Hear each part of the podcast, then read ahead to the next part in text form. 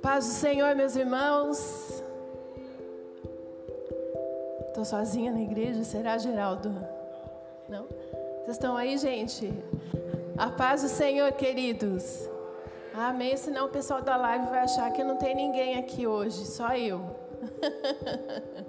Glória a Deus, que bênção, muito bom. Abra sua Bíblia no livro de Salmos, capítulo 19. Louvado seja o nome do Senhor. Aleluia. Glória a Deus. Livro de Salmos, capítulo 19.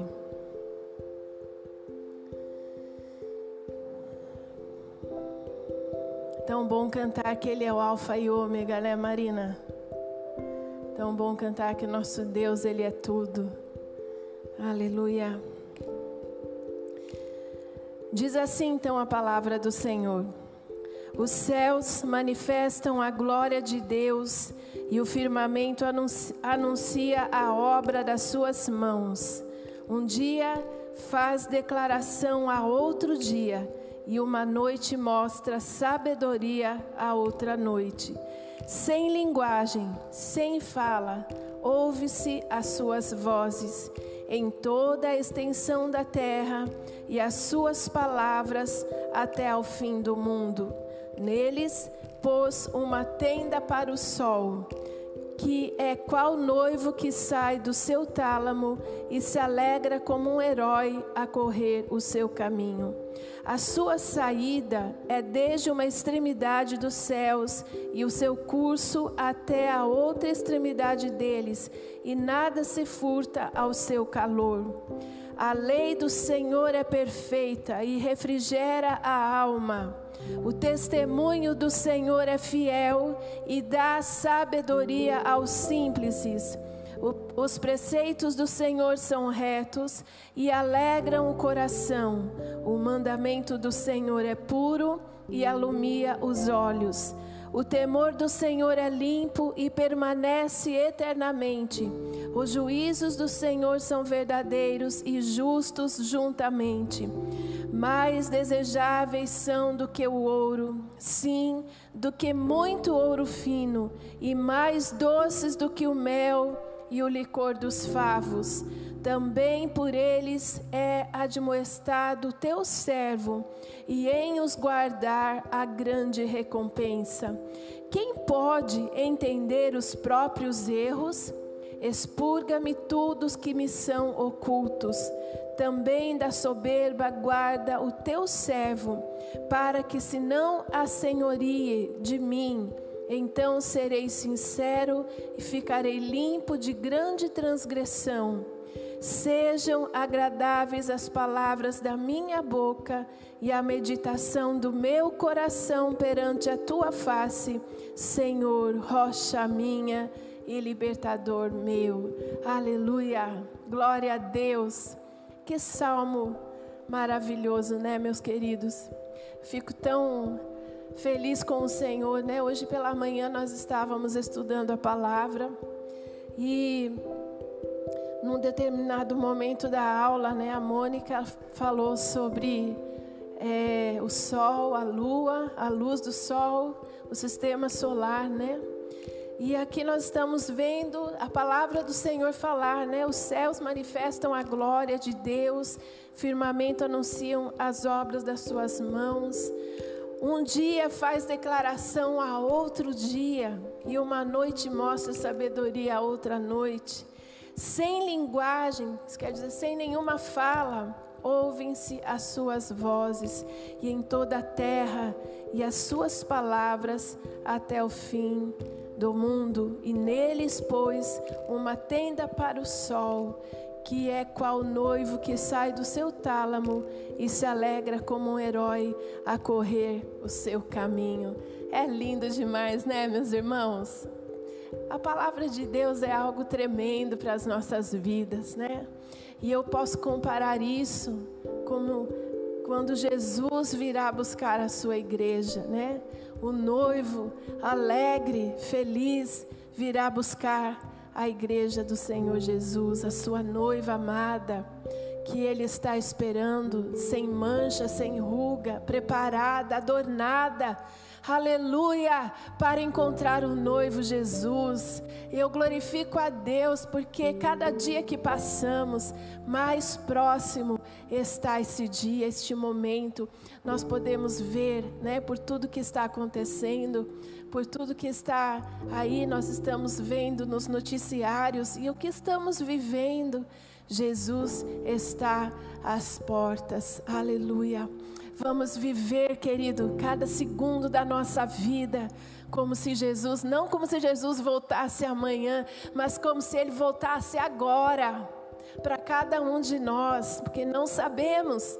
Ele pode vir buscar né, a sua noiva através do arrebatamento da igreja, como nós podemos ser levados antes pela morte, né? Mas Jesus estará nos esperando. Então, nós devemos estar todos os momentos preparados para encontrarmos com o nosso amado Senhor e Salvador Jesus Cristo. Que esta palavra, este texto fique no seu coração, que você possa saber que, como aqui está dizendo, né? A lei do Senhor é perfeita e ela refrigera a alma, que você possa encontrar na palavra de Deus.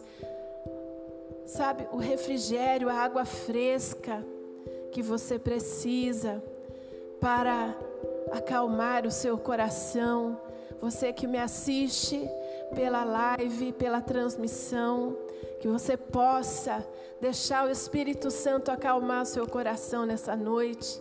Aquieta, aleluia, a tua alma Aquieta, meu irmão, a tua alma. Aquieta, querido. Jesus está cuidando de você. Aleluia. Deus está cuidando de você. Aquieta a tua alma, deixa o Senhor trabalhar na tua vida e na tua história. Deixa o Senhor fazer aquilo que você não pode fazer. Deixa Deus fazer aquilo que só Ele pode fazer na tua vida e na tua história. Glória a Deus. Aleluia. Queridos, nessa noite nós vamos então entregar nossos dízimos e ofertas ao Senhor. Vocês que estão aqui poderão entregar neste momento, né? E aqueles irmãos que estão nos assistindo, aí na tela vai aparecer para você no seu vídeo os dados bancários da igreja. Você pode então estar fazendo a sua transferência e assim também entregar ao Senhor seus dízimos e as ofertas nós vamos já imediatamente estar orando, agradecendo a Deus, porque é uma bênção e um privilégio podermos ofertar ao Senhor. Então, se você neste momento trouxe sua oferta, seu dízimo, pode vir entregar ao Senhor.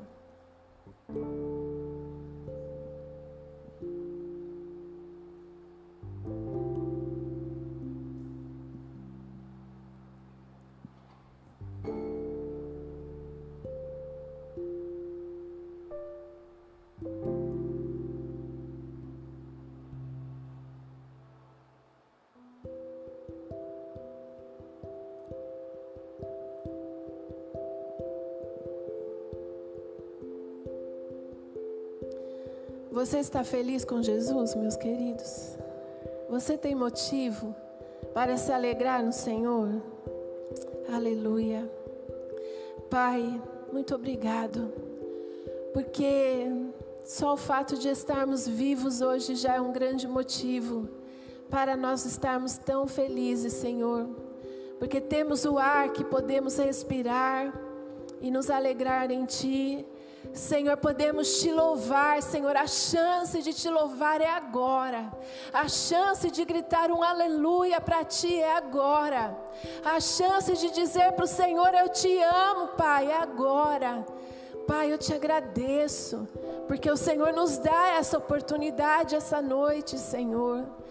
Ó oh, Deus, eu te louvo, Senhor, pelos dízimos e ofertas. Eu te agradeço, meu Deus, por cada irmão que trouxe aqui, Senhor. Ó oh, Pai, eu tenho certeza, com um coração tão feliz e alegre, fazendo aquilo, Pai, que é obediência à tua palavra. Obrigado, Senhor. Obrigado por cada irmão que eu também creio através da live, dessa transmissão também ali no, no aconchego do seu lar. Também, Senhor, ofertou a ti. Eu peço a tua bênção, sem medida, sobre a vida de cada um dos teus filhos nessa noite. Alcança cada coração, Pai, em nome de Jesus. Ah, Senhor, visita agora o lar e a família de cada um. Que o Senhor possa entrar, Senhor Jesus, em cada casa nessa noite. Que não haja enfermidade. Senhor, que não haja falta na casa dos teus servos. Que sejam todos abençoados para a glória do nome do Senhor Jesus. Que teu povo possa provar, Senhor ah, Pai, como tu és bom e a fidelidade do Senhor sobre a tua igreja. Em nome de Jesus, nós te agradecemos mais uma vez, Senhor. Muito obrigado, meu Deus. Aleluia. Amém, Jesus. Glória a Deus, queridos. Nós nesta semana temos então na terça-feira, na quarta-feira, excepcionalmente na quarta-feira, é a live é, com o pastor Teófilo, do IFC. Um assunto muito bom. Nós vamos estar falando, então, que você possa acessar conosco às 19 horas. É, nós vamos falar, né? Como que é mesmo, Jefferson? Vem aqui falar com a gente.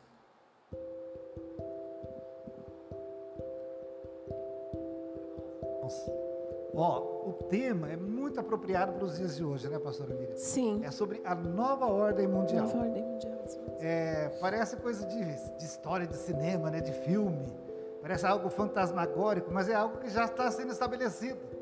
E nós, como cristãos, nós precisamos entender aí no, na, na linha de Deus onde nós estamos e em que ponto isso já está. Porque está muito mais adiantado do que a gente possa imaginar. Então, quando a gente tem um entendimento, né, pastora, nós batemos o pé nesse tema, insistimos muito, né? Foi difícil conseguir um horário com o pastor Teófilo, mas Deus proveu para essa quarta-feira às 19 horas. Ele vai então trazer. Quando eu falei para ele do tema, ele falou: "Eu quero falar sobre isso com vocês". É urgente esse assunto. Então nós precisamos nos inteirar do que está acontecendo. Então o tema será a nova ordem mundial. Tá bom? Já aproveita e é sobre o Deus grandão, né? Ah, o Deus grandão. O Deus grandão tá uma benção, viu? Esse sábado nós tivemos aí, foi muito legal. Na quinta-feira, então, você pai, você mãe, nós disponibilizamos lá no grupo. É, tentamos adicionar o máximo de pais que nós nos lembramos ali do, dos nomes. Se alguém ficou de fora, por favor, me chama lá para a gente colocar você no grupo, porque ali nós vamos liberar uma história que será contada pelo irmão Daniel essa semana, né? É, nós, essa, essa, esse mês nós vamos trabalhar a história de Paulo de Tarso, né? Do apóstolo Paulo. Então, na quinta-feira será disponibilizada a história. Aí a criança vai ler, vai ouvir, na verdade, assistir o vídeo, e aí ela vai fazer um desenho do que ela entendeu, ou vai escrever algo para poder falar no, no nosso encontro. Nosso encontro vai ser no sábado, às 16 horas.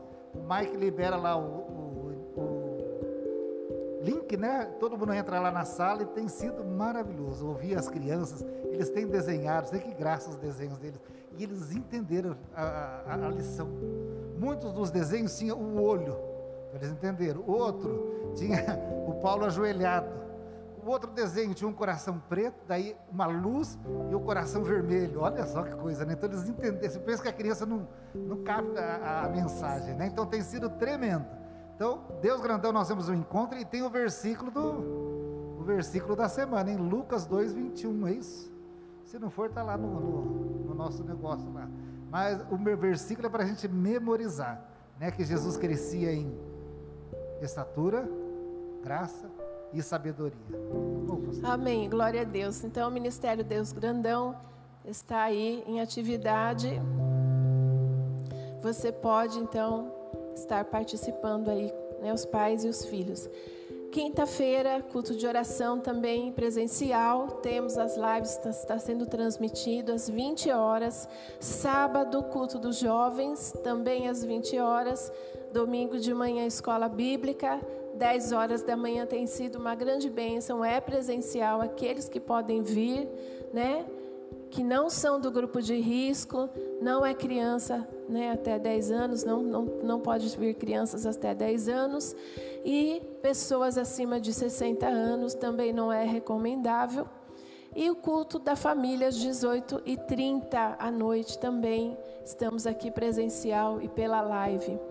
Então, queridos, glória a Deus pelas atividades da igreja e por tudo que Deus tem provido para nós. Neste momento, então, eu quero convidar o nosso irmão Geraldo, que essa noite ele vai trazer a ministração da palavra para nós. Amém. Irmão Geraldo, Deus abençoe. Amém. Seja um instrumento de Deus nessa noite. Amém. Barro é de terceira. Tenho sempre falado. Paz do Senhor, irmãos. Deixa eu saudar a igreja desmascarado. A paz do Senhor, irmãos.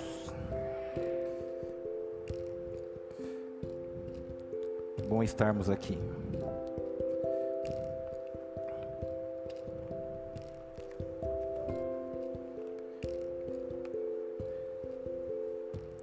Irmãos, é, queria falar um, dar um recado para os irmãos.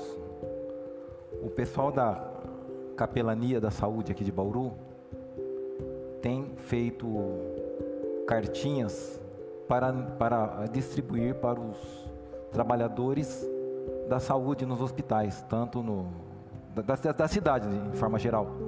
Existe um, existe um trabalho bastante sério lá. E eu gostaria de convidar você, como os nossos jovens é, fizeram, nossos jovens fizeram 64 cartinhas para fazer esse, esse trabalho de ânimo e de reconhecimento do trabalho do pessoal da, da saúde. E se você quiser, sentir no coração, escreve uma cartinha, entrega para mim durante a semana, na semana que vem. Nós temos que juntar, nós temos pelo menos que eu sei que o, o pastor Davi e a sua esposa Rosa me disseram que são 300 funcionários que irão receber uma cartinha e um bombonzinho dizendo: Você não está sozinho, Jesus te ama, aguenta firme, tenha fé, coisas do tipo. Ah, o ambiente hospitalar é um ambiente bastante, bastante difícil, é bastante sensível e está havendo uma pressão muito grande por causa dessa situação que já há meses temos vivido. E você que tem o Espírito Santo, você que tem algo de Deus para oferecer, compartilhe lá nessa, nessa, nessa cartinha e vamos lá oferecer para o pessoal da saúde. Amém? Amém ou não amém? Glória a Deus.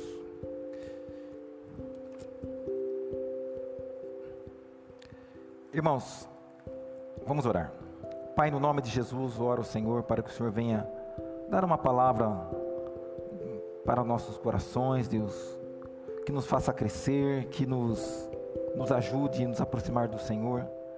Não permita, Pai, que vivamos desapercebidos e que vivamos, ó Pai, com propósito, um propósito único que é o de crescer no Senhor. No nome de Jesus, fica conosco, Deus, e fala aos nossos corações. Amém. Irmãos, eu gostaria de falar um pouco sobre a igreja de Éfeso. A igreja de Éfeso, eu vou, vou falar um pouco sobre Efésios, sobre Éfeso, e depois eu vou, vamos por, por encaixar as coisas aí.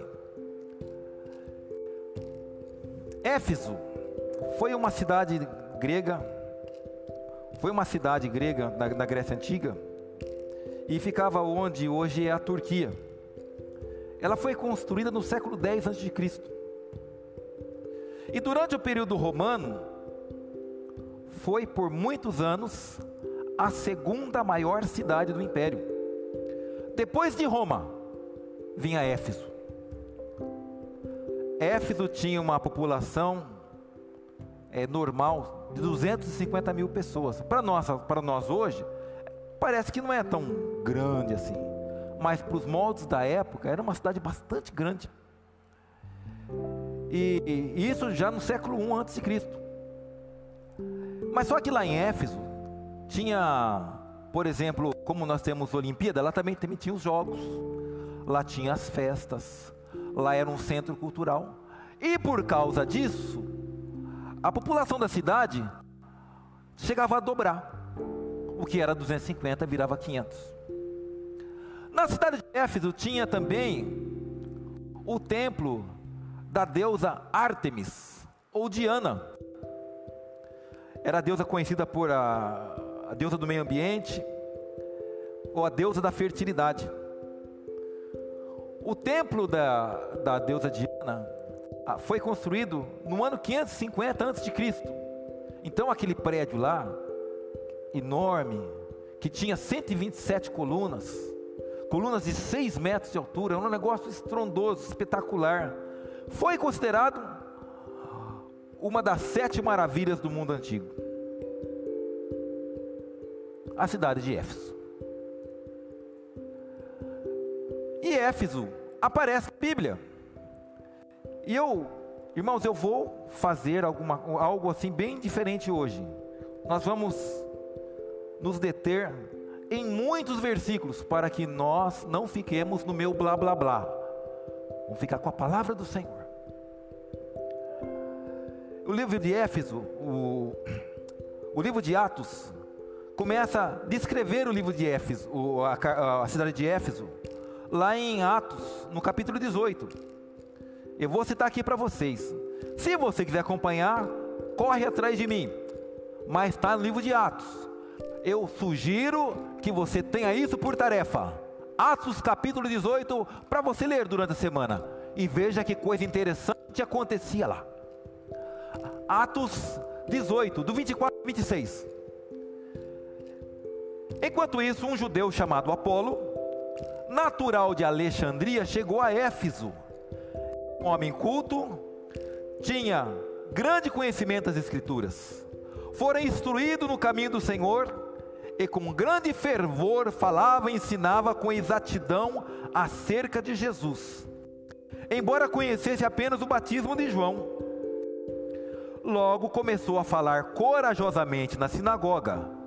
Quando Priscila e Áquila, não é a Priscila do Fernando, é a Priscila do Áquila, o ouviram, e convidaram-no para ir à sua casa e lhe explicarem com mais exatidão o caminho de Deus. Nesse versículo, nessa, nesse cenário, começa então a aparecer a cidade de Éfeso. E um homem que eu, gostar, que eu, que eu quero conhecer é esse tal de Apolo, porque ele tem, ele tem, ele foi muito bem elogiado aqui, e ele, eu, eu gosto das coisas que o livro de Atos fala sobre ele. E aqui mostra, nesses versículos, que estava acontecendo um avanço da palavra de Deus também na cidade de Éfeso. Agora, lá em Atos 19, irmãos, eu quero dizer, deixar bem claro, eu vou, vamos ler isso aqui, para que eu e você entendamos o contexto, o cenário, o que estava rolando lá, tá bom? Fica ligado aí. Olha só. Enquanto Apolo estava em Corinto, Paulo atravessava as, regiões altas e chegou a Éfeso. Ali encontrou alguns discípulos. Eles perguntou: Vocês receberam o Espírito Santo quando creram? Eles responderam: Não nem sequer ouvimos que existe o Espírito Santo. Então, que batismo vocês receberam? Paulo perguntou. O batismo de João, respondeu eles. Disse Paulo: O batismo de João foi um batismo de arrependimento. Ele dizia ao povo que cresce naquele que viria depois dele, isto é, Jesus. Ouvindo isso, eles foram batizados em nome de Jesus quando Paulo lhes impôs as mãos, veio sobre eles o Espírito Santo e começaram a falar em novas línguas e a profetizar. Eram uns doze homens. Guarda essa informação: doze homens, pouquinho de gente. Paulo entrou na sinagoga e ali ficou com liberdade durante três meses, argumentando convincentemente acerca do reino de Deus mas alguns deles se endureceram e recusaram a crer e começaram a falar mal do caminho diante da multidão. Paulo então afastou-se deles, tomou consigo os discípulos e passou a ensinar diariamente na escola de um homem chamado Tirano. Isso continuou por dois anos, de forma que todos os judeus e gregos que viviam na província da Ásia ouviram a palavra do Senhor. Lembra que era doze? Lembra que era um pouquinho? Dois anos depois, o Evangelho.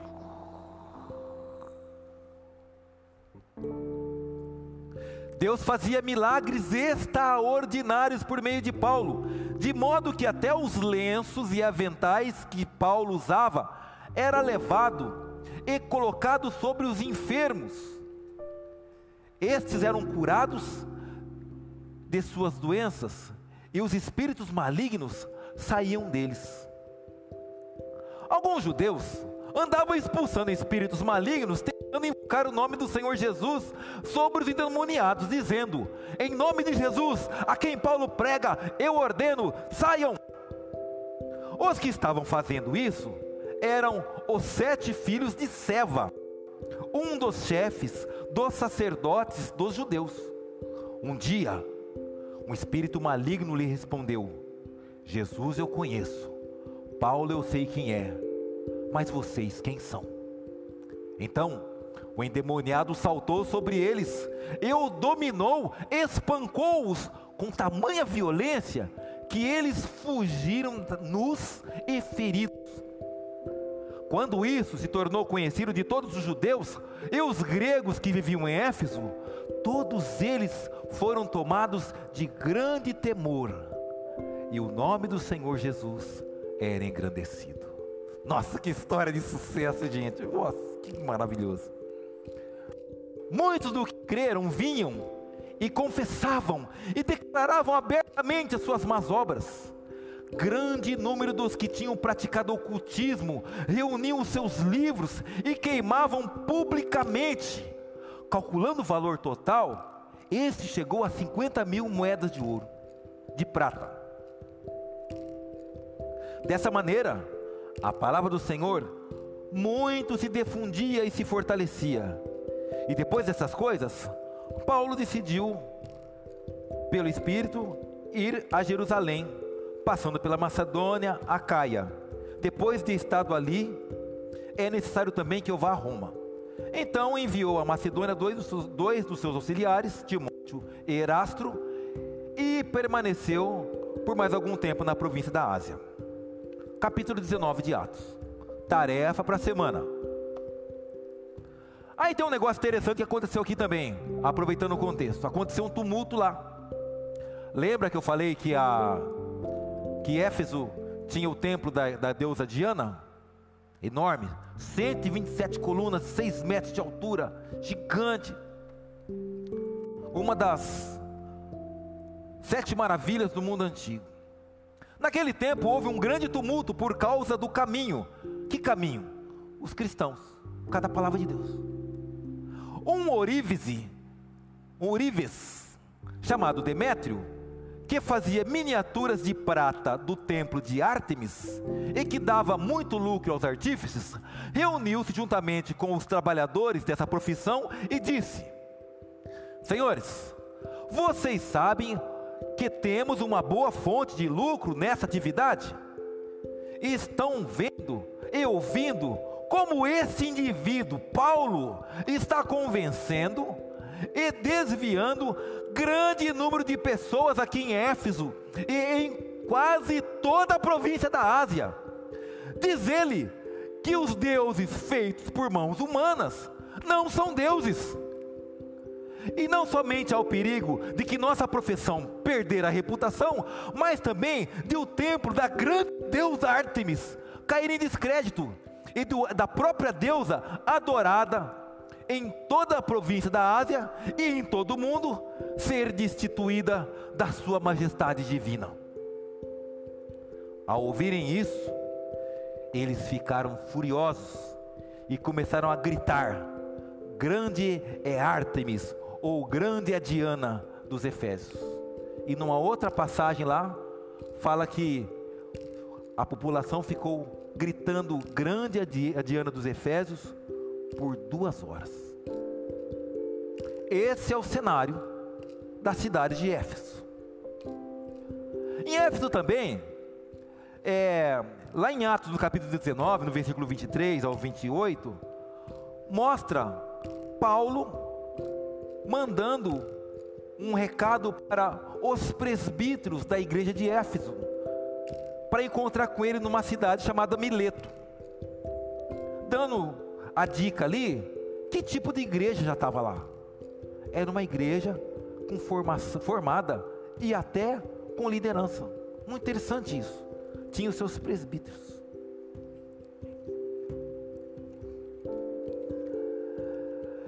Quando nós falamos de, do, da, da igreja de Éfeso, não dá para passar sem falar da carta aos Efésios. A carta dos Efésios mostra o interior da igreja, é entrar dentro da igreja de Éfeso, a igreja que se formou lá. Isso é muito interessante de ver. Porque Efésios é uma epístola para o mundo inteiro, diferente de Coríntios, por exemplo. Coríntios era uma confusão. Ai meu Deus, sabe que rolo que estava lá em Corinto. Mas Éfeso, os Efésios, é uma epístola para o mundo inteiro. É para os judeus, é para os gentios, é para o marido, é para a mulher, para os pais, para os filhos, para os servos, para os senhores. É uma declaração da palavra e da vontade de Deus nos dias de Paulo. E é a voz da inspiração para os dias.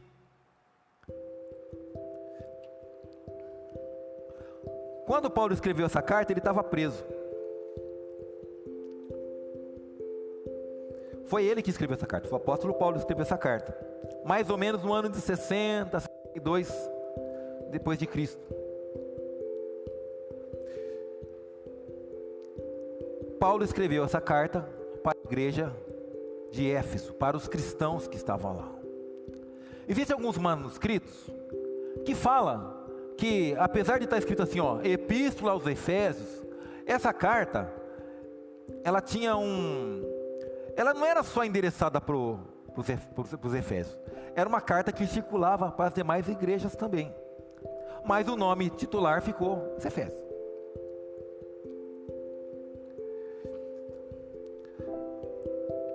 Essa carta tem, se você ver seu, o seu, abrir sua Bíblia aí, você vai ver, ver que tem as bênçãos espirituais, tem ações de graça, tem a fala da vida de Cristo, vida nova em Cristo, fala da nova humanidade em Cristo, fala de Paulo como apóstolo gentios, mostra as orações de Paulo, fala da unidade do corpo, fala diversas coisas, fala de vida da comunidade, fala dos deveres conjugais, fala do dever dos pais, fala do dever dos filhos. E fala da armadura de Deus. A passagem da armadura de Deus está no livro de Efésios. E Paulo falando para a igreja de Efésios. Então nós temos lá então a Igreja Evangélica Apostólica Cristã de Efésios. Dá para encher de mais título aí, né? Igreja Evangélica Apostólica Poderosa, ungida de, Efésios. Efésios. Uma igreja muito legal. Agora você pode abrir a sua Bíblia em Apocalipse capítulo 2. Chegamos, saímos do prólogo.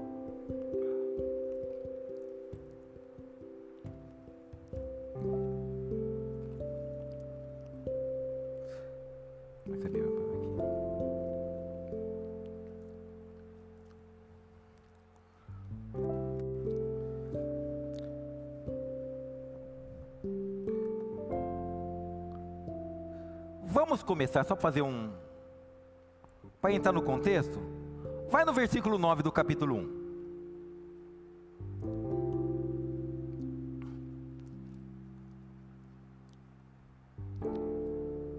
Posso ler? Eu, João, que também sou vosso irmão e companheiro na aflição e no reino e na paciência de Jesus Cristo, e estava na ilha de Pátimos por causa da palavra de Deus e pelo testemunho de Jesus, Jesus Cristo. Que João? O João evangelista que escreveu o Evangelho de João. Esse João estava perto dos 90 anos nessa, nesse período aqui. Esse homem, quando Jesus estava na terra, ele abraçava Jesus com a cabeça no, no peito dele, andou com Jesus o tempo todo, cuidou da mãe dele, viu Jesus ensanguentado, presenciou todo aquele alvoroço da ressurreição, viveu, conviveu, ele viu as perseguições, ele ficou sabendo, ou se não viu, mas ficou sabendo, teve notícia de todos os que morreram, todos os assassinados, todos os martirizados. João viu tudo. Ele foi o único que morreu de morte natural.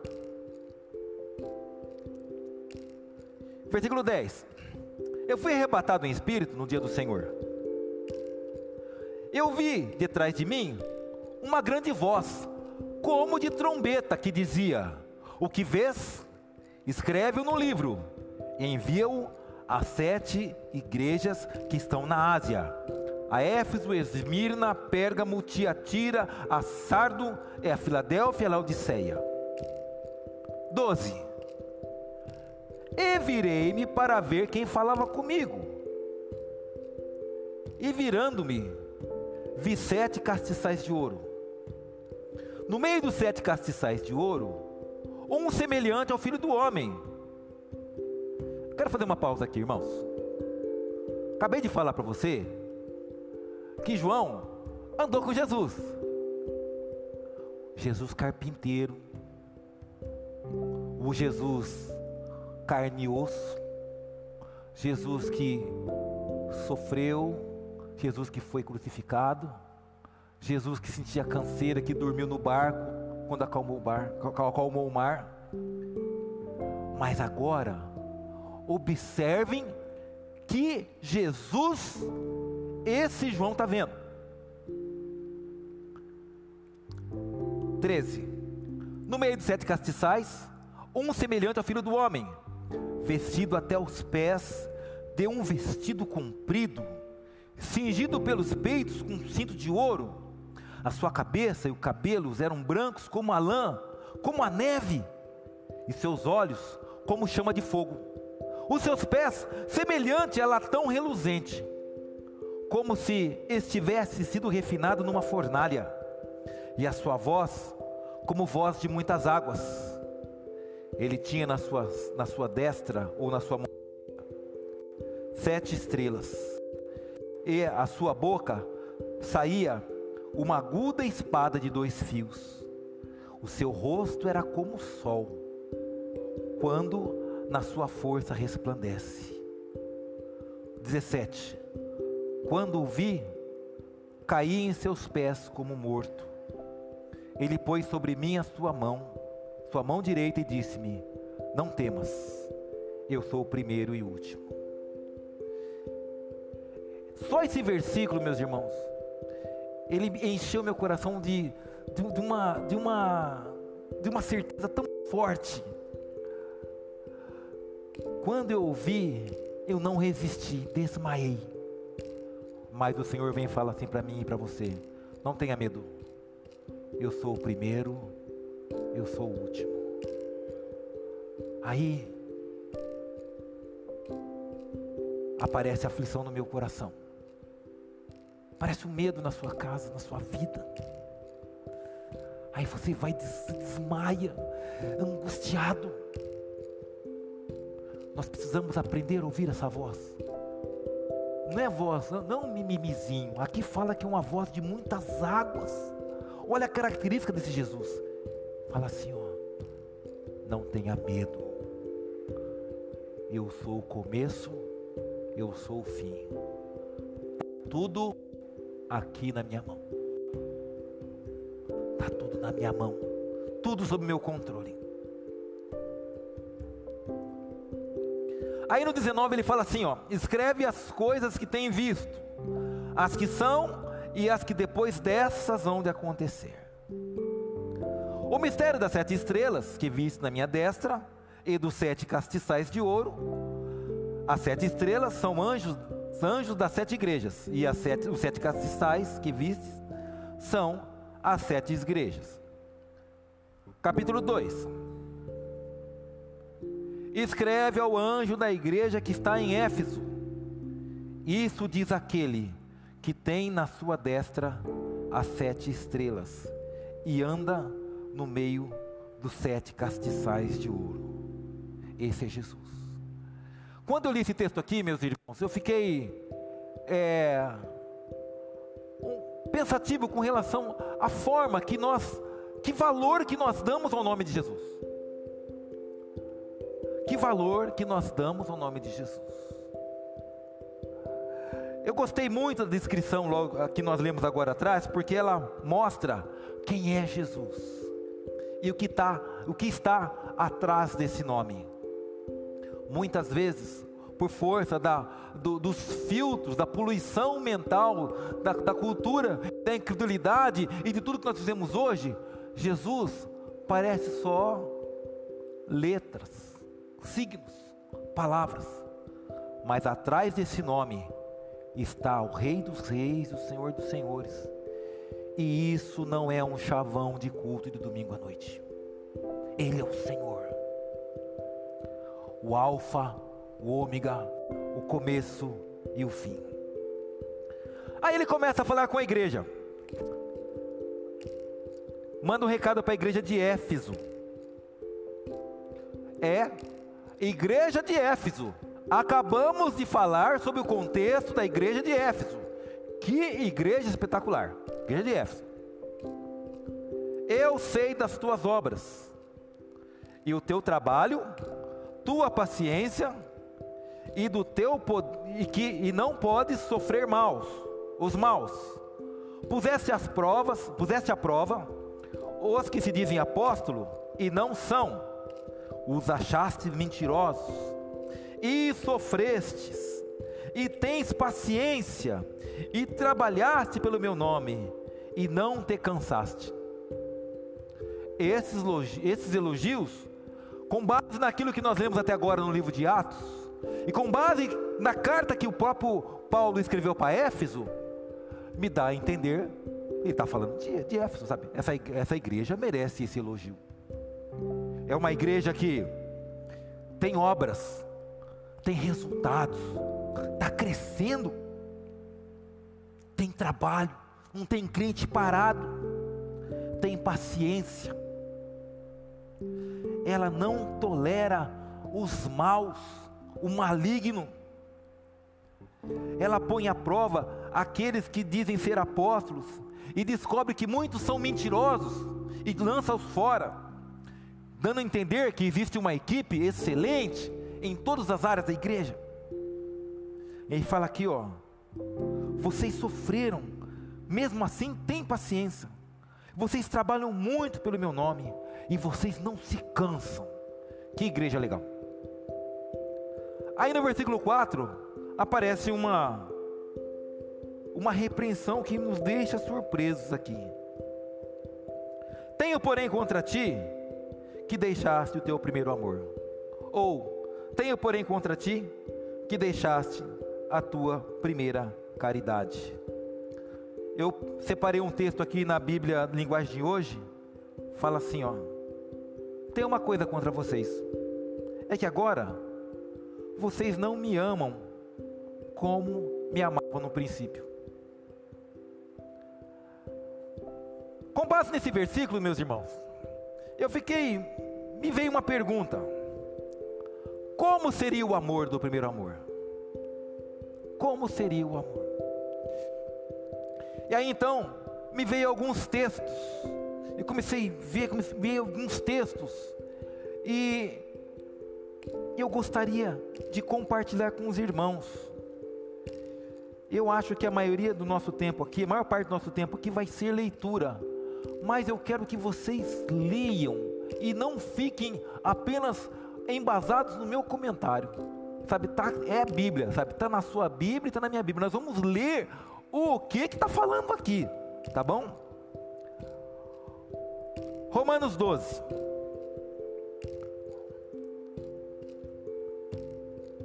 Romanos 12, 9. Abre aí e acompanha comigo. Eu quero fazer o mínimo de comentário possível para que nós vejamos o que está escrito ali.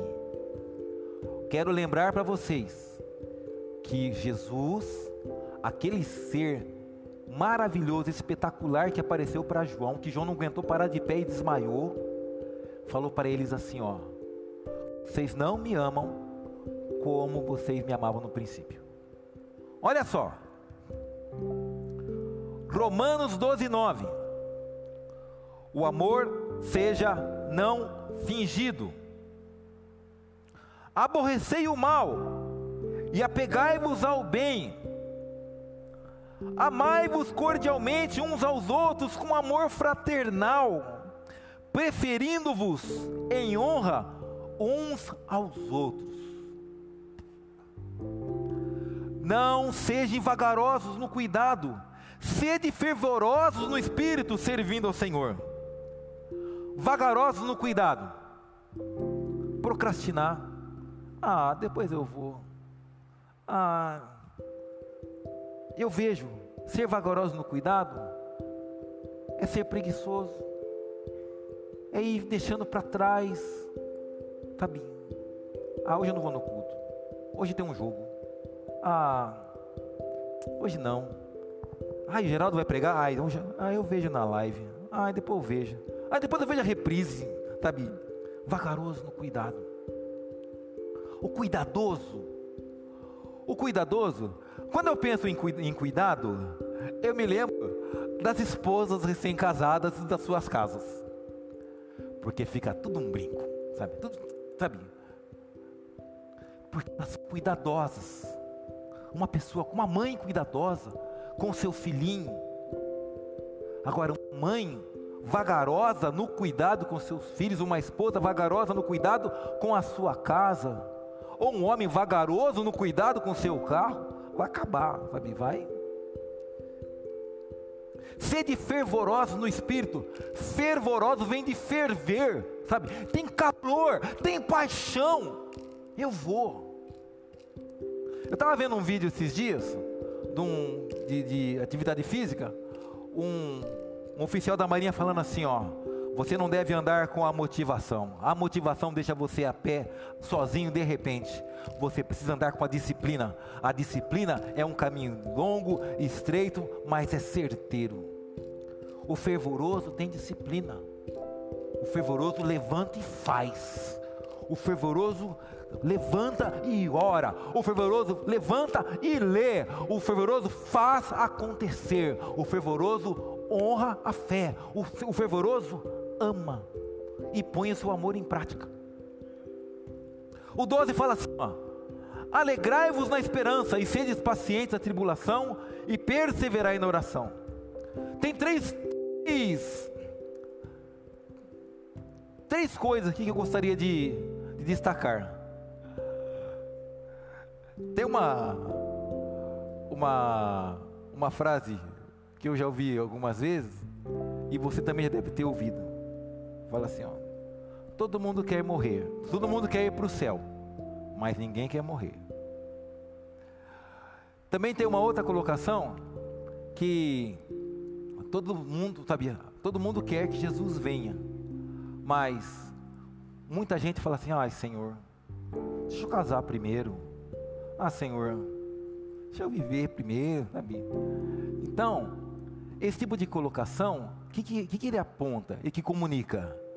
que não ama a vinda. Sabe, quando você pensa assim, você não ama a vinda.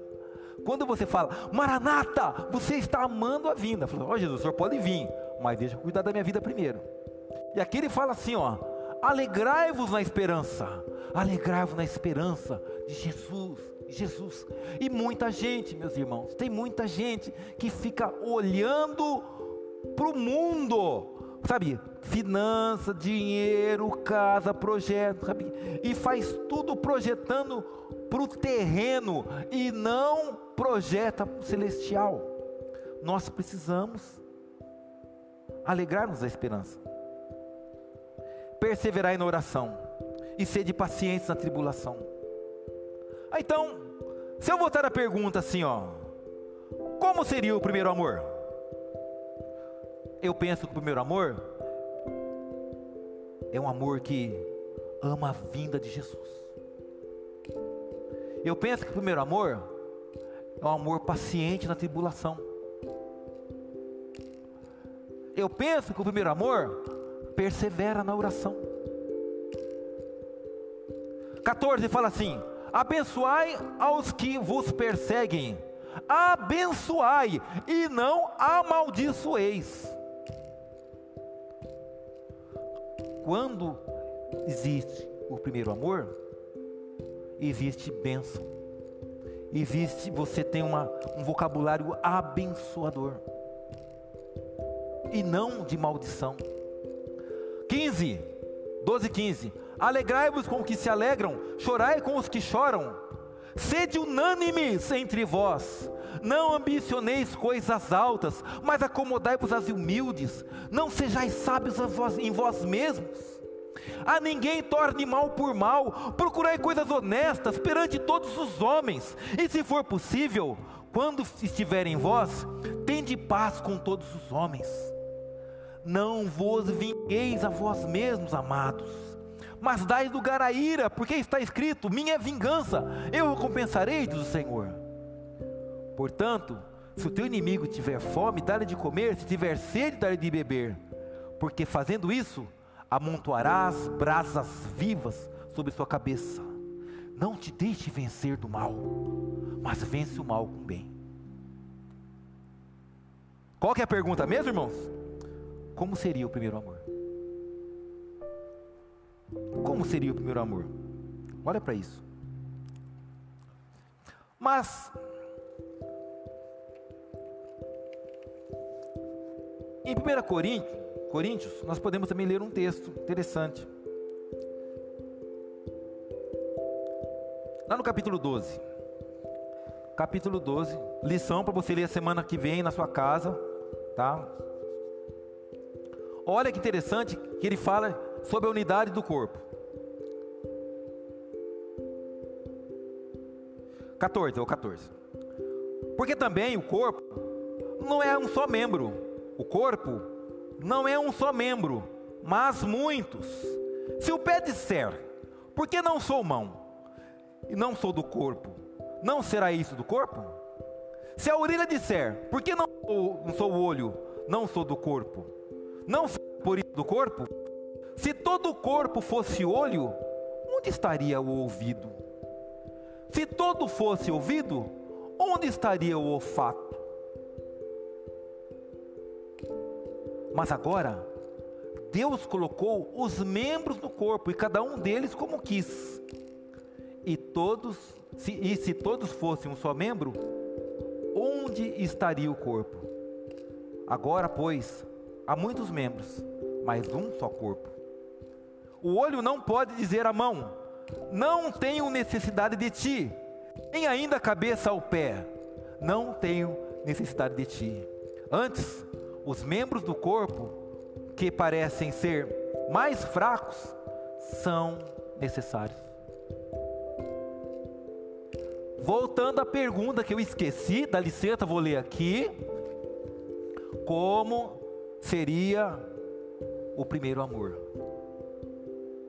Eu vejo o primeiro amor, ele é cheio de unidade. O primeiro amor, ele é ligado como um corpo. Eu fiz uma cirurgia, irmãos. É, vou contar a tragédia aqui. A minha esposa estava limpando umas cadeiras lá e a cadeira soltou o parafusinho e ficou lá. Aí eu vi aquilo, né? Precisa arrumar, precisa arrumar, precisa arrumar esse negócio, arrumar esse negócio. Aí eu fui sentar no computador. A hora que eu levantei, arrumar a cadeira para aproximar da mesa, o assento levantou. E minha mão entrou debaixo do assento. E por sua vez entrou debaixo da estrutura da cadeira e prensou minha mão. Eu assustei e puxei e rompeu o tendão. Foram 60 dias o dedo enfaixado. E com cirurgia também. Priscila, minha fisioterapeuta. Meu braço parou. A mão endureceu, o braço parou por causa de um dedo. Tive um problema no ombro, tive que operar o ombro. Cheguei no médico, o médico pegou, deu uma balançadinha assim e falou assim: ó, ó, vai ter que operar isso aqui. Está tudo rompido os ligamentos. Tudo rompido. E eu fiz a cirurgia. Foi mais um tempão com o braço parado, doendo demais, aquele sofrimento que não dá para dormir de jeito nenhum, não dá para tomar banho, não dá para fazer nada direito. E foi mais um tempão de fisioterapia, porque estava rompido aqui o ombro. Irmãos, existem coisas que que acontecem no nosso dia a dia que deixa, me deixa, deixa bastante claro, é muito claro aquilo que o Senhor nos mostra quando fala de unidade do corpo. Algumas vezes não foi, não está decepado, mas os tendões estão inflamados. O movimento não acontece direito. Sabe? As coisas sempre precisam de andadores, de órteses, de próteses, porque o corpo está travado. Mas quando o amor, ele ri o corpo, ele sara o corpo, ele sara o corpo. Agora, para nós encerrarmos aqui, irmãos, na leitura,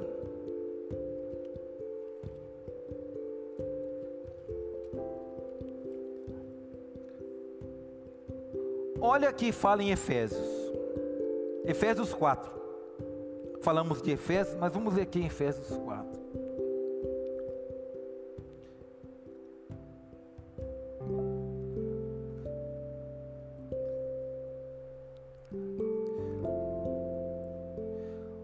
Vamos ler o 4:11 para não para não ficar sem sentido.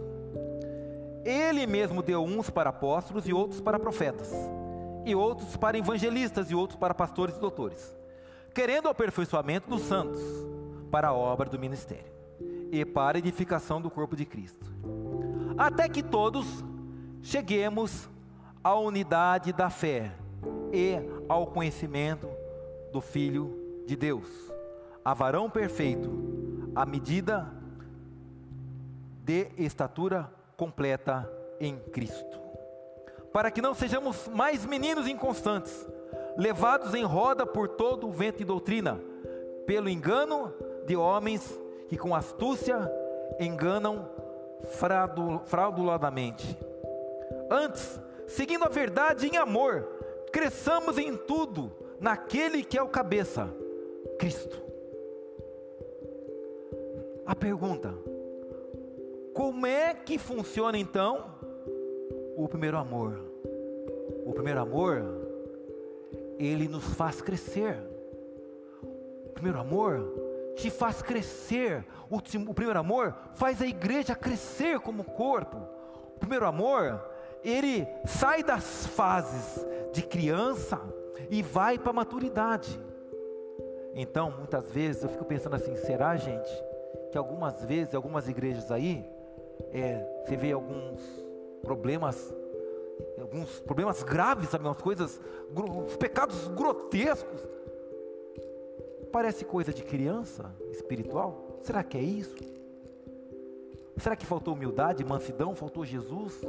Será? Agora, irmãos, eu só quero, para nós encerrarmos esse ponto aqui,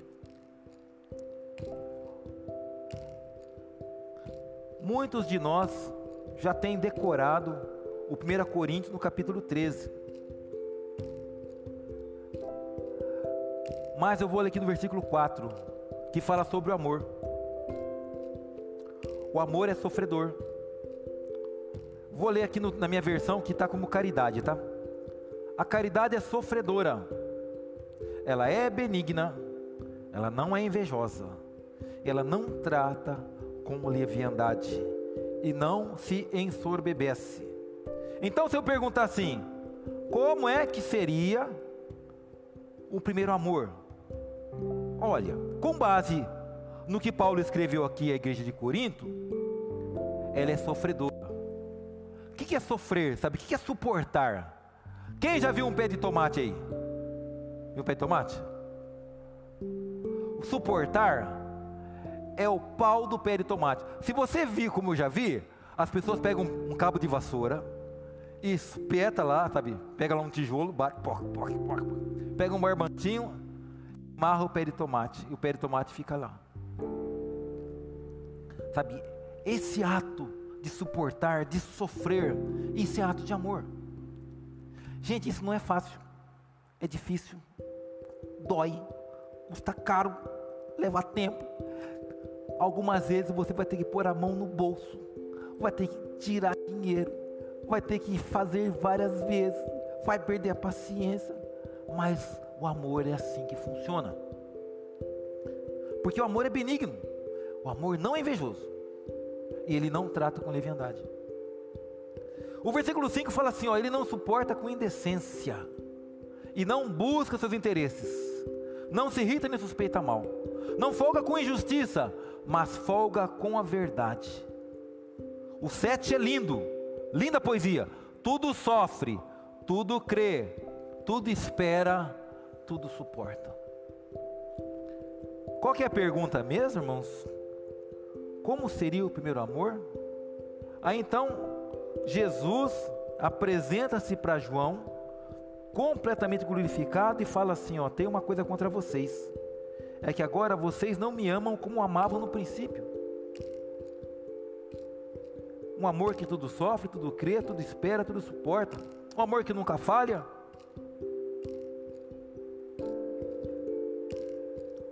E no versículo 11, me chamou a atenção isso aqui. Quando eu era menino, eu falava como menino, sentia como menino, discorria como menino, mas logo cheguei a ser homem. Acabei com as coisas de menino. Aí você tem um filho de 16 anos que quer andar de triciclo. Aí você tem um filho de 7 anos que quer dirigir seu carro. Também não dá quando é menino, fala como menino. Quando é menino, sente como menino. E quando se é menino, se discorre como menino. Então, o que, que o adulto fala e vê? É o menino.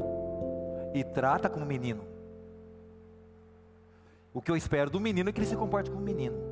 Mas ele fala aqui, ó. Mas cheguei a ser homem Acabei com as coisas de menino, não sou mais menino. Então por que, irmãos? Alguns de nós vivem essa eterna infância, essa síndrome de Peter Pan gospel. Por quê? Por que, que nós não crescemos? E quem falou que crescer é fácil? Dói. Aparece a fase de conflito, de dor, coisas que você quer abrir mão em, no Senhor. Mas nós precisamos. Eu quero, eu gostaria de, de ler também assim, ó. Quando eu era menina, falava como menina, sentia como menina, discorria como menina. Mas logo que cheguei a ser mulher, acabei com as coisas de menina. Isso é para as irmãs, tá? Fica a dica. Fica a dica. Volta lá no Apocalipse, versículo 5 do capítulo 2. Aí então,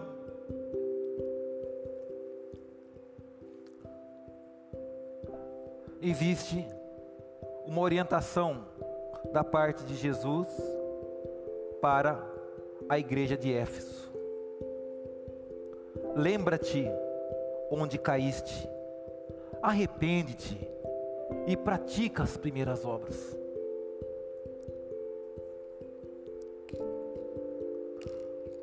Quando não, brevemente verei a ti e tirarei do seu lugar o teu castiçal, se não te arrependeres. Aqui na nossa igreja, nós tínhamos, nós tínhamos umas lâmpadas aqui. Quem lembra disso? Tinha uma lâmpada que às vezes pifava, ficava piscando, né? Mauro, o que que nós fizemos? O que acontecia quando uma lâmpada começava a piscar? Trocava, né? Nós trocávamos a lâmpada. trocava. Aqui o Senhor fala assim, ó. Quando não, brevemente eu virei e tirarei do seu lugar, do seu lugar o seu castiçal, se não se arrependeres. Irmãos, se eu sou sal, eu sou luz, se não funcionar, o que, que vai acontecer? Precisa ser trocado, sabe? É uma coisa muito natural. Falar, ah, estragou, ai, quebrou, sabe?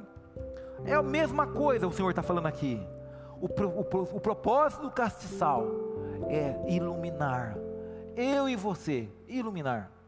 Aí o Senhor fala assim: ó, como juízo, vou tirar. Não funciona, vou trocar.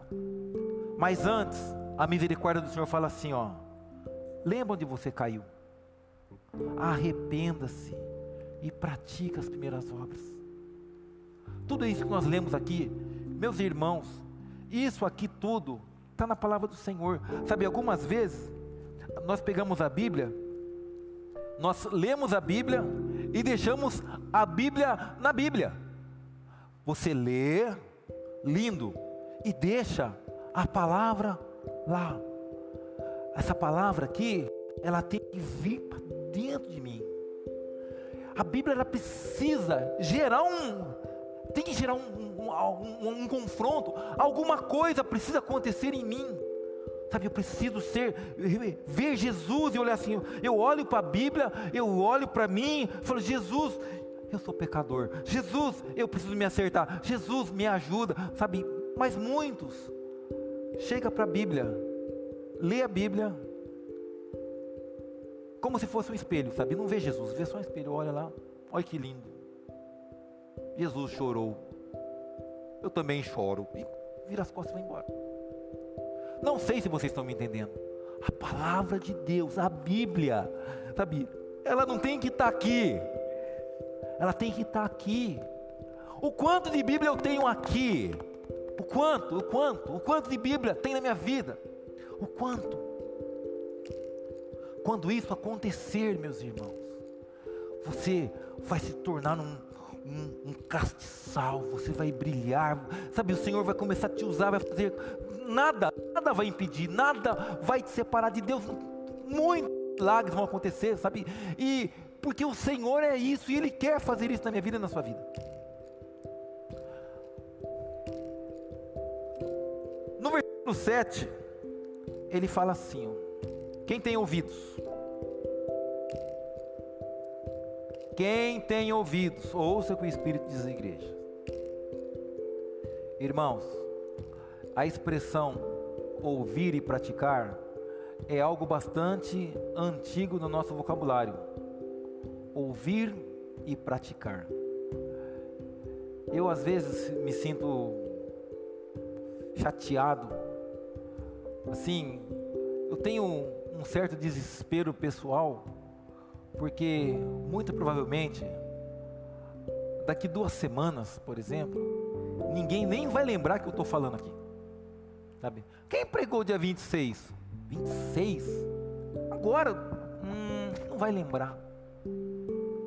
Então eu fico angustiado e eu fico pensando comigo assim, Deus, como é que estão os nossos ouvidos?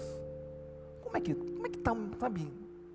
Por que, que a gente ouve, ouve, ouve, ouve, ouve, domingo após domingo, aí vem o Jefferson, a pastora Miriam vem fala, e tem meditação, escola bíblica, sabe?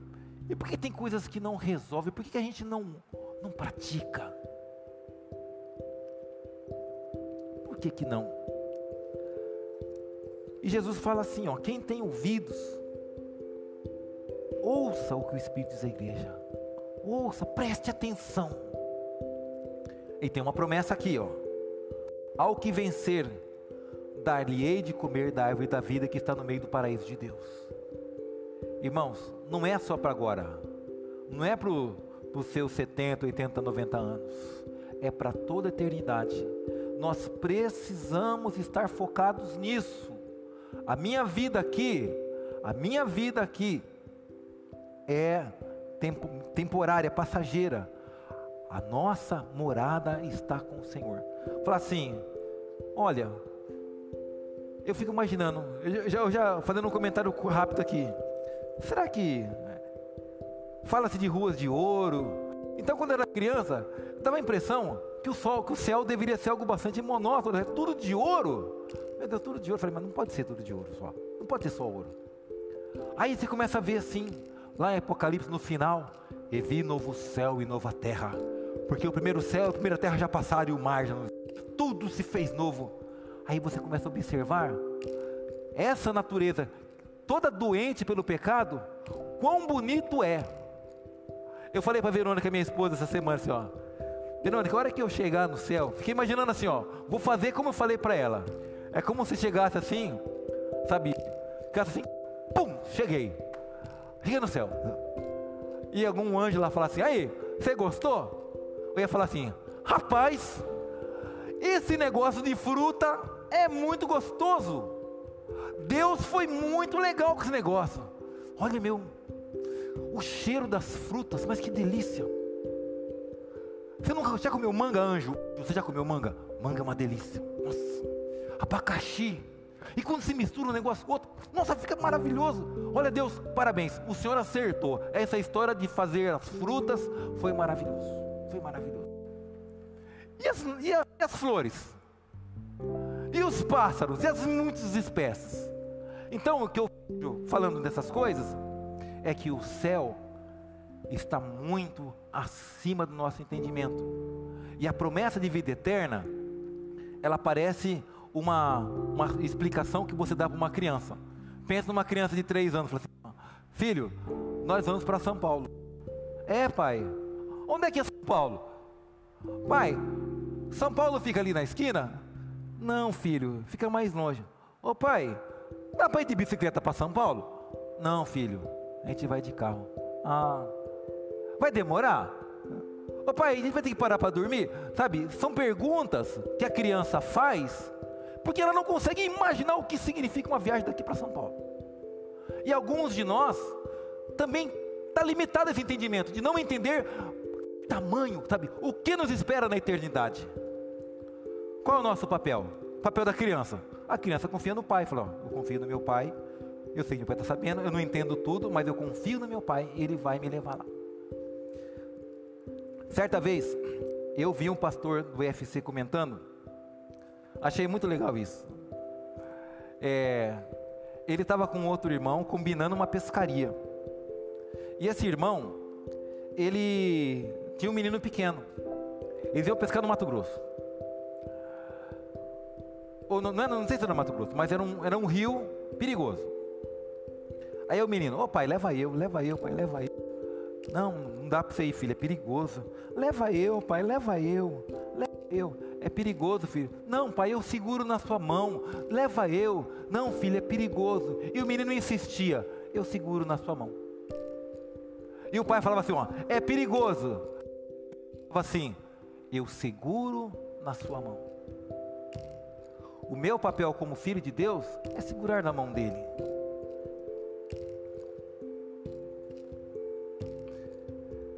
E aí fica a pergunta, meus irmãos: Como está o nosso amor? Se o Senhor chegar para mim, chegar para você, o que, que Ele vai olhar? O que aqueles olhos de chama de fogo vai olhar? Cadê o louvor? Vem louvor. O que, que os olhos com chama de fogo eles vão vão olhar? Qual é o nosso entendimento sobre o amor? Irmãos, vamos nos esforçar, vamos nos esforçar, vamos amar mais a Deus e menos o mundo, vamos amar a palavra, trazer a Bíblia para dentro de nós, trazer a palavra de Deus para dentro de nós, vamos parar de ouvir e não, e não só sermos ouvintes, mas também sermos praticantes. No nome de Jesus, meus irmãos.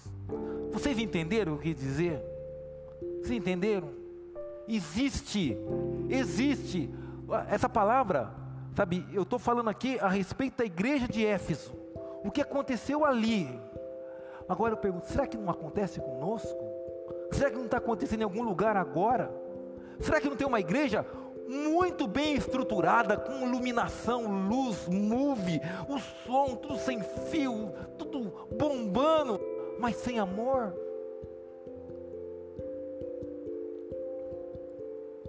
O que Jesus vê? O que Jesus vê? Eu espero que o Senhor tenha misericórdia de nós e o que for preciso acontecer da nossa parte, aconteça. E o que Ele pede para mim? E o que Ele pede para você? Arrependa-te. Vamos nos arrepender. Vamos voltar para trás. Vamos voltar. Por esses dias, essa, essa palavra eu sei que é uma palavra de poucos aleluias e pouco glória a Deus.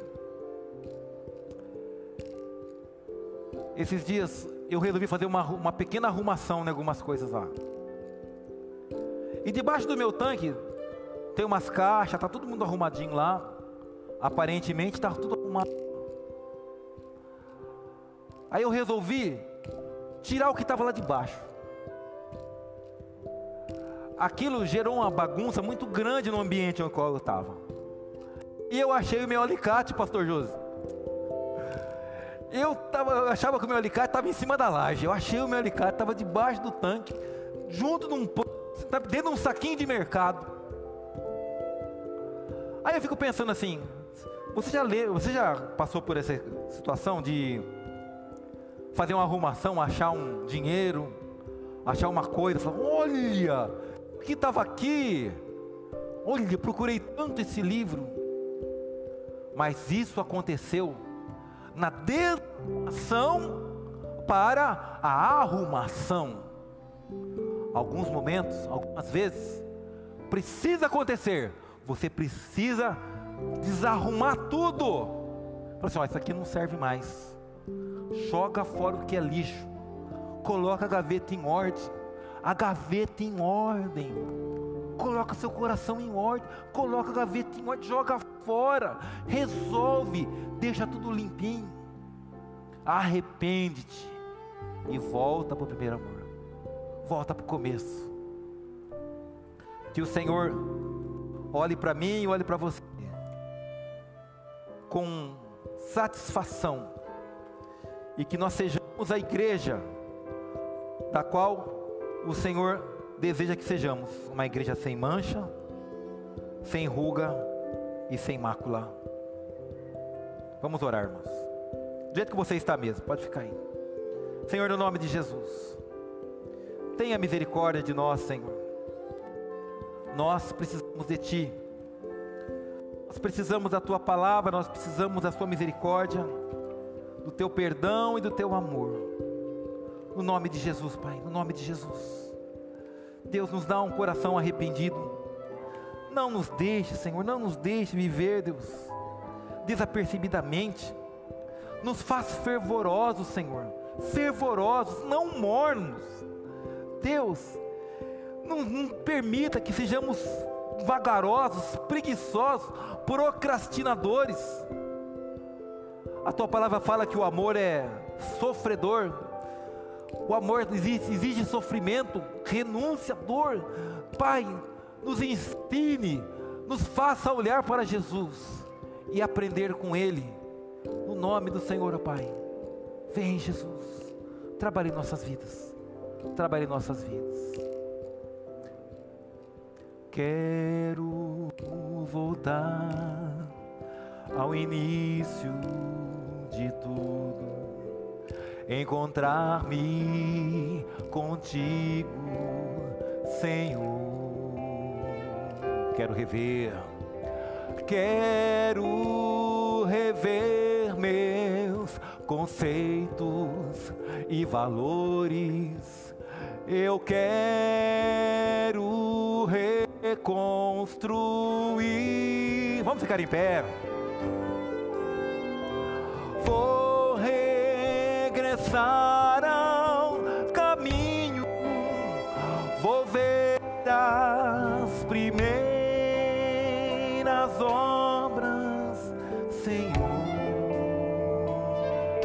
arrependo,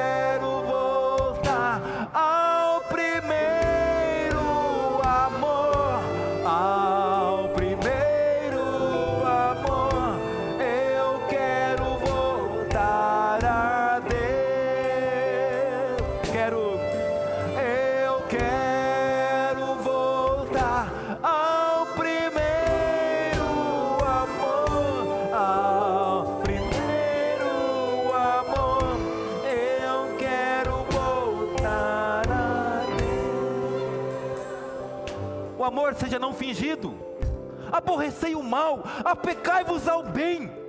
Amai-vos cordialmente uns aos outros com amor fraternal, preferindo-vos uns aos outros em honra. Não sejais vagarosos no cuidado, sede fervorosos no espírito, servindo ao Senhor. Alegrai-vos na esperança, ame a volta de Jesus. Seja paciente na tribulação, não desista, seja forte. Perseverai na oração. Tenho tempo, Deus. Levanta mais cedo. Não tenho tempo, Deus. Reduz esse horário de almoço. Eu não tenho tempo, Deus. Procure esse tempo. Prove, prove para o inferno, para o diabo, para o mundo. Eu amo ao Senhor e eu pago o preço que for preciso. Comunicai aos santos com as suas necessidades. Segui a hospitalidade. Abençoai os que vos perseguem. Abençoai, não amaldiçoeis. Sede unânimes. Falaremos a mesma língua. Andaremos no mesmo sentido. Chega de cada um puxar para o seu lado. A ninguém tornais mal por mal.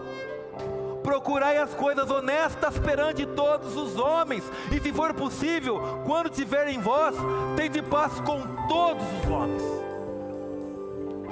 Não vos vinguei de vós mesmos, amados, mas dai lugar à ira. Não te deixe vencer do mal, mas vence o mal com o bem. Ao início encontrar-me contigo, Senhor. Quero rever, quero rever meus conceitos e valores.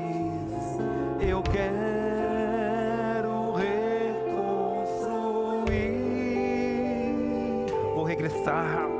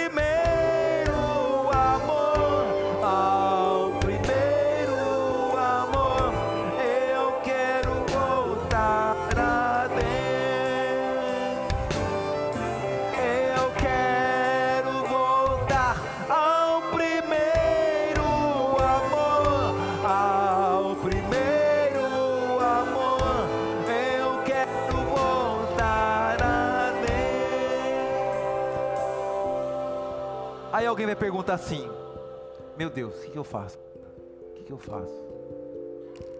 Começa do começo, irmãos. Começa arrependendo.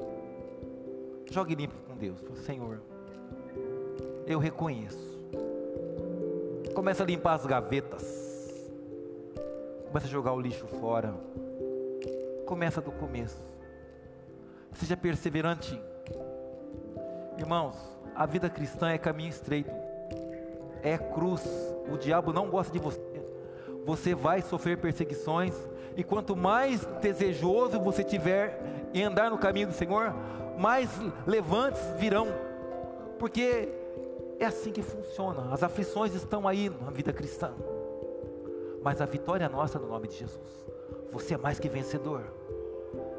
Existe uma plateia de demônios sentado ali fora, ó, no muro, esperando você reclamar, esperando você desistir. Fica imaginando como se fosse um, um ringue. A plateia, a torcida toda lá, ele vai perder, ele vai desistir, ele vai desistir, ele vai pecar. Aí os demônios chegam para Deus e falam assim: ó, ô Deus, essas pessoas que Jesus morreu por causa dessas pessoas, Deus, você tem certeza? Você tem coragem disso?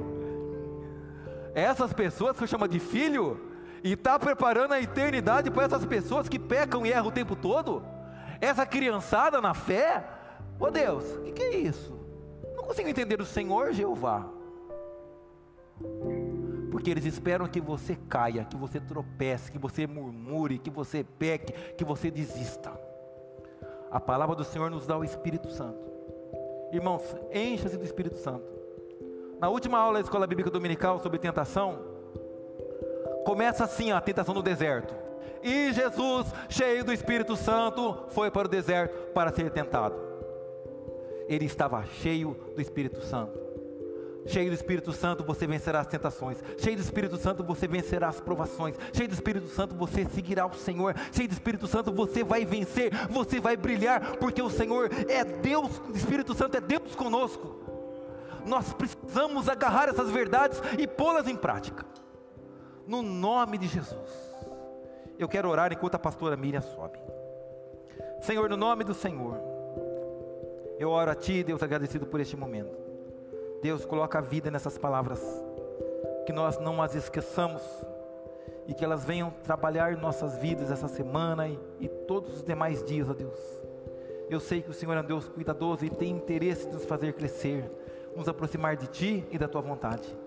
Deus, a Tua palavra é a verdade e a Tua vontade está revelada na Tua palavra. Então nos ajuda, Pai, a conhecer a Tua palavra, nos ajuda a mergulhar na Tua palavra e sermos homens e mulheres cheios do poder de Deus. No nome de Jesus, Pai, fala conosco. No nome de Jesus, viva, Senhor Deus, trabalhando nos nossos corações. Não deixe, Pai, que nós abandonemos o nosso primeiro amor.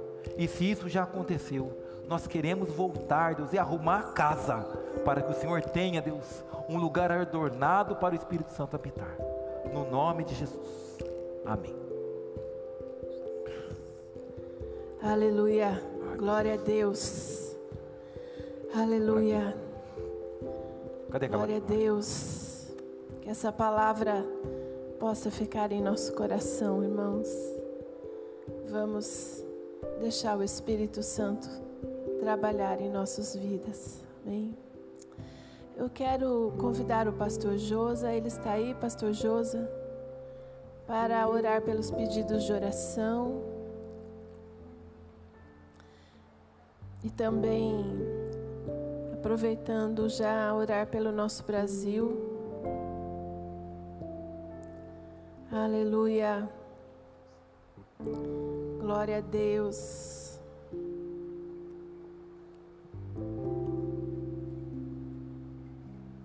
a paz do Senhor.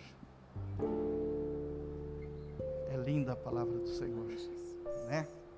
Essa é a espada de dois gumes, né, pastor Cristiano? Glória a Deus. Senhor, nós te louvamos, porque o Senhor é o Deus das nossas vidas. O Senhor é o socorro bem presente na hora da angústia. Nós te louvamos, Pai, porque o Senhor diz na tua palavra que ia chegar um tempo que aonde falasse, aonde clamasse pelo teu nome, o Senhor diria: Eis-me aqui. E nós estamos vivendo esse tempo, Senhor. E nós sabemos que o Senhor está aqui. E nós sabemos que o Senhor responde à oração da tua igreja. E nesse momento, Pai, em uma só fé, com nossos irmãos presentes, com os nossos irmãos que estão nos seus lares, ó Pai. nós rogamos pelas pessoas que estão representadas aqui nesses pedidos de oração.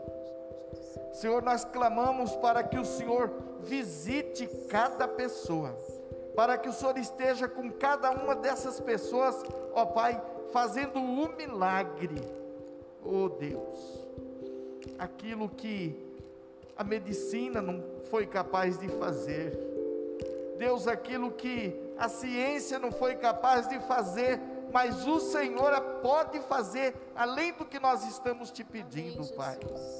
Oh, Pai, no nome de Jesus, socorre essas pessoas, abra as portas, leva a libertação, leva a salvação, leva amor, Senhor, nos lares, leva, leva sinceridade, compromisso, ó Deus, com cada um, Senhor. Oh, Pai, ser com essas vidas, ser com essas famílias nós rogamos ao Senhor, no nome de Jesus. Pai, nesse momento, nós oramos pelo nosso país. Deus, a tua palavra diz que feliz é a nação cujo Deus é o Senhor. E nós declaramos, Pai, pela nossa fé, que o Brasil é do Senhor Jesus. Oh, meu Pai, existe uma pandemia, sim, Senhor mas o Senhor é maior do que tudo e do que, do que todos. Pai, nós te pedimos que o Senhor faça cessar esse mal. Pai, que as vidas deixem de ser ceifadas por esse mal, mas que o Senhor, Deus maravilhoso que o Senhor é, o Senhor venha trazer, ó Deus, alegria à nossa nação. Oh, Pedimos as tuas bênçãos, ó Deus, para o nosso presidente. Pedimos as tuas bênçãos, Deus, para os ministros, ministras e todos aqueles que estão empenhados em trabalhar pelo bem do Brasil. Abençoa eles, ó Pai. Dê autoridade, dê sabedoria. Deus, que seja restaurado, Senhor, a nossa nação. Amém, Jesus. Na sua economia, na sua, na sua educação Sim, e, acima de tudo, Sim, na fé. Deus. Abençoa a tua igreja no Brasil, Pai. Aleluia. Porque nós somos a tua boca e nós somos a tua autoridade. Por isso, Deus, traga, Senhor, a cada membro da tua igreja brasileira a fé e a convicção de que o Senhor é Deus e de que o Senhor faz através da tua igreja. Nós oramos no nome de Jesus. Amém, Senhor. Amém. Aleluia. Glória a Deus. Vamos, é, então, queridos, terça-feira, quarta-feira, a nossa live, às 19 horas, com o nosso professor Teófilo, professor e pastor Teófilo do IFC. Quinta-feira, às 20 horas, culto de oração. Sábado, temos o culto dos jovens. Que horas tem o Deus Grandão no sábado? 16 horas, Deus Grandão também, através da transmissão a live. Na escola bíblica, domingo pela manhã, às 10 horas da manhã e 18h30, domingo, culto da família. Vamos orar, irmãos? Meu Deus, eu quero te agradecer. Muito obrigado pelo culto dessa noite. te louvo, te agradeço por tudo que o Senhor fez neste dia nas nossas vidas. Obrigado, Senhor, por todos os livramentos que o Senhor nos deu. Obrigado por essa semana, apesar de muitas lutas que passamos, o Senhor nos deu a vitória. Obrigado, Pai, nós te agradecemos. E agora, Senhor, nós vamos estar entrando numa nova semana. Senhor, pedimos, Pai, em nome de Jesus, a proteção, a guarda e a presença do Senhor para conosco, sobre nós, Pai, sobre a tua igreja, sobre cada pessoa que está presente aqui, aquelas que estão nos assistindo através dessa transmissão. Pedimos a tua presença, pedimos a proteção mão do Senhor. Pedimos, Senhor, que o Senhor esteja conosco e que a tua palavra possa estar ruminando nossos corações, que possamos praticar a tua palavra, Senhor.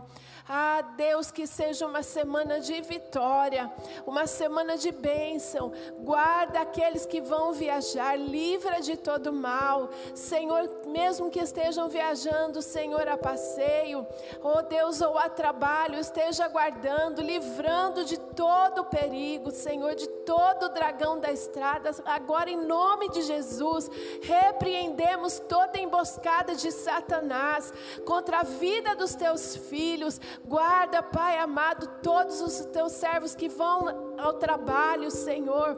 Todos aqueles que estão, Senhor, de uma certa maneira tendo que sair das suas casas, esteja guardando, livrando e protegendo. Meu Deus, coloca a tua amada igreja no esconderijo do Altíssimo, à sombra do Onipotente. Ah, Deus, esteja, Deus, cuidando e livrando e cobrindo a cada um com o sangue precioso de Jesus. Nos dê uma semana, Pai, abençoada, uma semana, Pai, de intimidade com o Senhor, uma semana de presença, Pai, do Senhor nas nossas vidas. Em nome de Jesus nós te pedimos, abençoa, Pai, o teu povo e guarda cada um, Senhor, na concha das tuas mãos. Muito obrigado, Pai. Nós oramos em nome de Jesus, esse precioso nome que está acima de todo nome. E, Pai, conforme a tua palavra diz, que um dia todo joelho se dobrará o nome precioso de Jesus. Muito obrigado, Senhor, nós te agradecemos em nome de Jesus. Amém e amém. E que o grande amor de Deus Pai, a graça maravilhosa do Senhor Jesus Cristo, as doces infinitas consolações do amado e amigo Espírito Santo seja sobre todos nós, amados irmãos, e toda a igreja do Senhor Jesus, sobre a terra, hoje para todos sempre. Amém e amém. Deus abençoe a sua vida. Uma ótima semana em nome de Jesus.